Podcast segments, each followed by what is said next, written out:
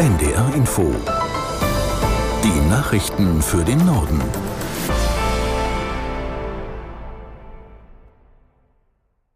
Israels Soldaten haben offenbar weitere Hinweise darauf gefunden, dass die Hamas Krankenhäuser in Gaza als Verstecke benutzt. Nach Angaben eines Armeesprechers wurden in einer Kinderklinik unter anderem Waffen gefunden.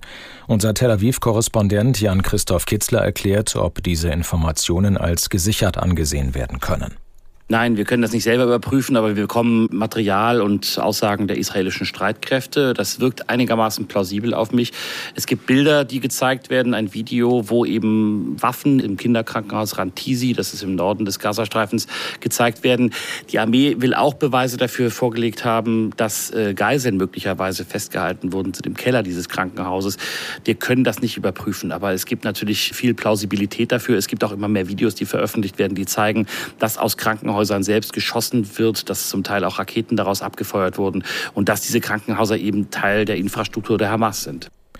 Die Verteidigungsminister der EU-Mitgliedstaaten treffen sich heute in Brüssel. Zentrales Thema wird die Unterstützung der Ukraine im Kampf gegen Aggressor Russland sein. Aus Brüssel Helga Schmidt. Die Europäer wollen ihre Waffenhilfen für die Ukraine aufstocken. Der Winter steht vor der Tür und damit auch die Sorge der Militärs vor gezielten russischen Angriffen wieder auf Stromleitungen, auf Heizkraftwerke und auf Wasserleitungen, so wie im letzten Winter. Luftabwehr ist dafür nötig, aber auch andere Waffen und bisher wurde ein großer Teil davon aus einem europäischen Gemeinschaftstopf finanziert. Länder, die Waffen aus eigenen Beständen abgaben, bekamen den Wert aus EU-Geldern erstattet. Jetzt Jetzt ist der Topf aber fast leer und deshalb will EU-Chefdiplomat Borrell neue Quellen anzapfen. Wer Bürgergeld bezieht, soll nach Ansicht von CDU-Generalsekretär Linnemann nach spätestens sechs Monaten zur Arbeit verpflichtet werden. Künftig sollten alle, die arbeiten könnten und Sozialleistungen bezögen, entweder einen Job annehmen oder gemeinnützig arbeiten, sagte Linnemann der Süddeutschen Zeitung. Der CDU-Politiker warf der Ampelkoalition vor, Anreize zur Arbeitsaufnahme weitgehend abgeschafft zu haben. Die Forderung nach einem solchen Systemwechsel beim Bürgergeld solle in das neue Grundsatzprogramm seiner Partei.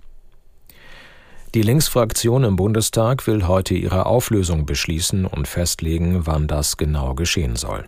Fraktionschef Bartsch sagte im Morgenmagazin von ARD und ZDF, die Linke bestehe nicht nur aus der Bundestagsfraktion, die Auflösung sei ein Neustart. Die Zeit der lähmenden Selbstbeschäftigung der Linken müsse vorbei sein.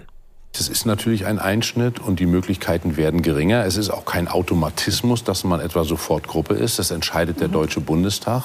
Und wir werden natürlich alles tun, dass wir möglichst schnell anerkannt werden und unsere Aufgabe wahrnehmen. Die Möglichkeiten sind geringer, das ist zweifellos so. Ich kenne die Zeit, als die PDS-Gruppe im Bundestag war, aber wir haben es aus der Gruppe geschafft, wieder Fraktion zu werden. Und das ist die Herausforderung. Es liegt an uns, ob wir es wirklich schaffen, Politik, Politik und nochmals Politik zu betreiben bleiben oder ob es weiterhin Auseinandersetzungen gibt. Das interessiert die Leute nicht. Die wollen angesichts der Herausforderungen, ob Heizungsgesetz ja. oder, oder, oder, die wollen linke Antworten und die wollen linke Kritik an der Bundesregierung hören. Linken Fraktionschef Bartsch. Im Norden gehen die Warnstreiks im öffentlichen Dienst weiter. Aufgerufen dazu hat die Gewerkschaft Verdi. Hauke Schelling aus der NDR Nachrichtenredaktion erklärt, wo und wie sich die Warnstreiks heute bemerkbar machen. Ja, in Hamburg zum Beispiel dadurch, dass vermutlich viel Laub liegen bleiben wird auf den Straßen, denn da wird auf den Bauhöfen gestreikt. In Schleswig-Holstein trifft der Warnstreik heute nochmal das Uniklinikum in Lübeck, wo geplante Termine verschoben werden könnten. Für eine Notfallversorgung ist dort laut Verdi aber gesorgt. In Niedersachsen wird heute nur vereinzelt gestreikt, in Behörden in Oldenburg und in Lüneburg zum Beispiel.